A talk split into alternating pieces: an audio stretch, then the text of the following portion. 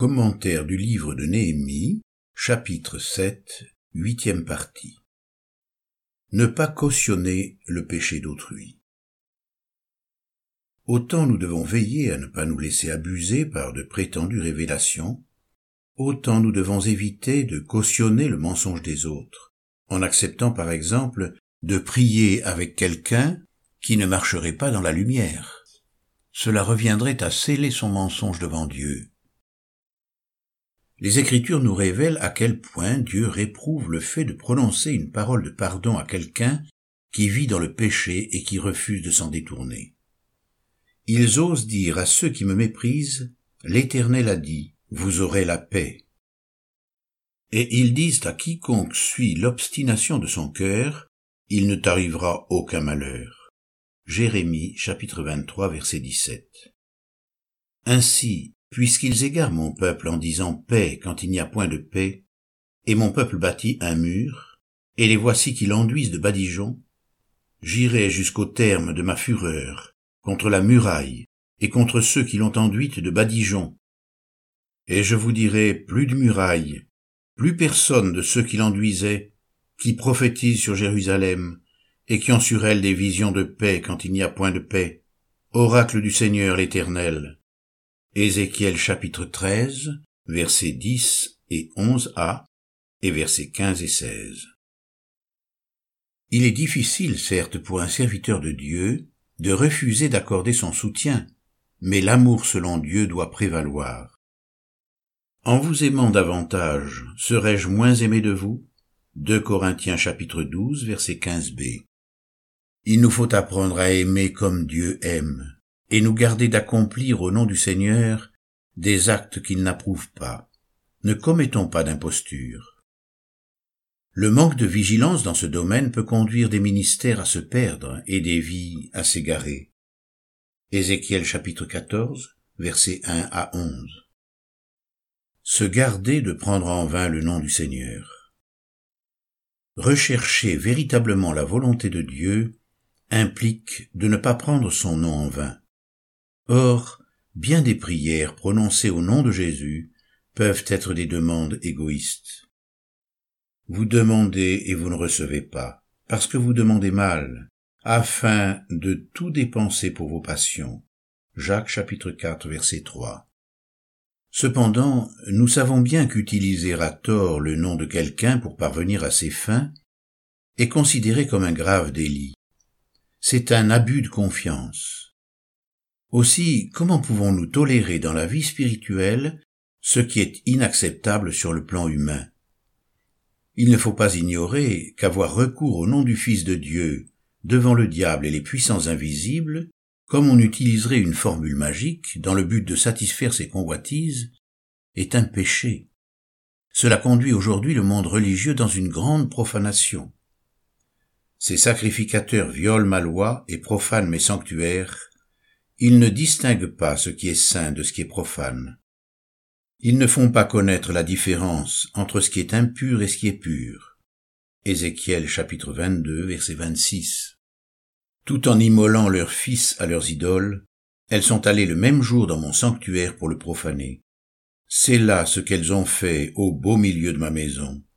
Ézéchiel chapitre 23 verset 39. En effet, nous devons reconnaître que le nom de Dieu y est impliqué dans des activités religieuses de plus en plus mondaines. Les rencontres chrétiennes se calquent toujours davantage sur le modèle des rassemblements profanes.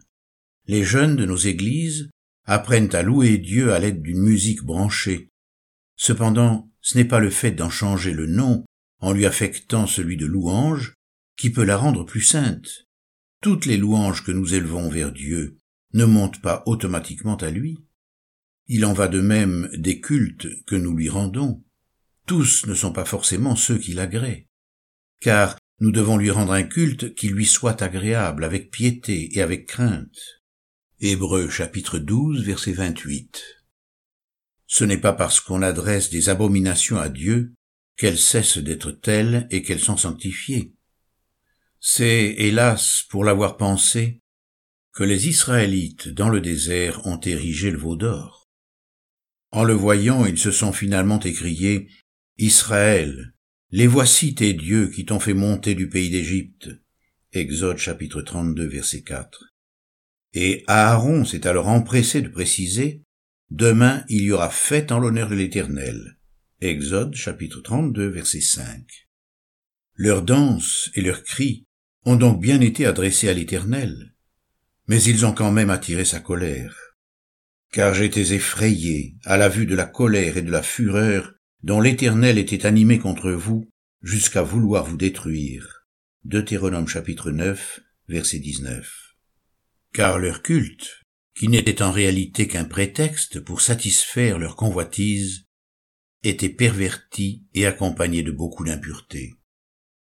Ils offrirent des holocaustes et présentèrent des sacrifices de communion. Le peuple s'assit pour manger et pour boire, puis ils se levèrent pour se divertir. Exode chapitre 32 verset 6. Ne nous livrons pas à l'inconduite, comme certains d'entre eux s'y livrèrent, de sorte qu'il en tomba vingt-trois mille en un seul jour. 1 Corinthiens chapitre 10 verset 8. Osons reconnaître que l'Église d'aujourd'hui renouvelle les fautes du passé, et qu'en présence de semblables désordres, elle aurait tout lieu de s'humilier. La crainte de Dieu se perd, et l'on prend l'habitude de s'approcher de lui avec une légèreté croissante. Pensons à ces rassemblements où les jeunes filles, par exemple, prétendent adorer Dieu en se contorsionnant dans des tenues indécentes et sur des rythmes véritablement endiablés. Qui les incite encore à être, selon les recommandations du Seigneur, sensés, vêtus d'une manière décente, avec pudeur et modestie, et à avoir la parure cachée du cœur, la parure personnelle inaltérable d'un esprit doux et tranquille, comme on le lit dans 1 Pierre chapitre 3 verset 4. Dans le contexte actuel de déchéance spirituelle, lourde est la responsabilité de ceux qui ont charge d'Église avec le désir de garder les jeunes au sein de leur communauté, plus d'un a été conduit à transgresser les commandements de Dieu par toutes sortes de compromis.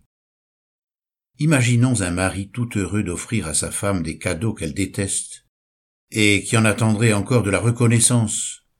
C'est de cette façon que l'on prétend de nos jours rendre un culte à Dieu en toute bonne conscience, sans se préoccuper de ses désirs. Ce qui apparaît tellement absurde et grossier sur un plan humain, comment peut-on si facilement l'accepter quand il s'agit de la relation avec Dieu. N'est-ce pas à Dieu et à lui seul de décider de quelle manière nous devons l'adorer et le servir? Ne devons-nous pas lui rendre un culte raisonnable? Romains chapitre 12 verset 1 La parole n'est-elle plus le critère selon lequel notre culte doit être rendu? N'y a-t-il donc plus de direction biblique? Rappelons-nous que lorsqu'Israël adorait sur les hauts lieux, c'était en pensant servir Dieu, et pourtant ils s'égaraient. Et là ils ont brûlé des parfums sur tous les hauts lieux, comme les nations que l'Éternel avait déportées devant eux. Ils ont fait des choses mauvaises, par lesquelles ils irritaient l'Éternel. Deux Rois chapitre 17 verset 11. Ne sommes-nous pas particulièrement exposés à agir de même aujourd'hui? Restons bien conscients que la recherche de la volonté de Dieu est un domaine délicat, dans lequel demeurent des questions légitimes et difficiles. Comment la connaître? On sait que Dieu donne des indications dans le cœur de ses enfants, mais de quelle façon le fait-il? Comment avoir la certitude que c'est lui qui nous parle? Rappelons-nous avant tout que bien des promesses de l'Écriture nous encouragent à rechercher cette direction intérieure. Heureux les hommes dont la force est en toi, ils ont dans leur cœur des chemins tout tracés. Psaume 84, verset 6.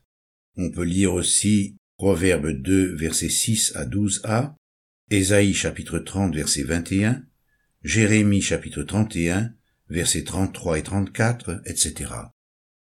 L'exemple de Néhémie vient confirmer cet encouragement.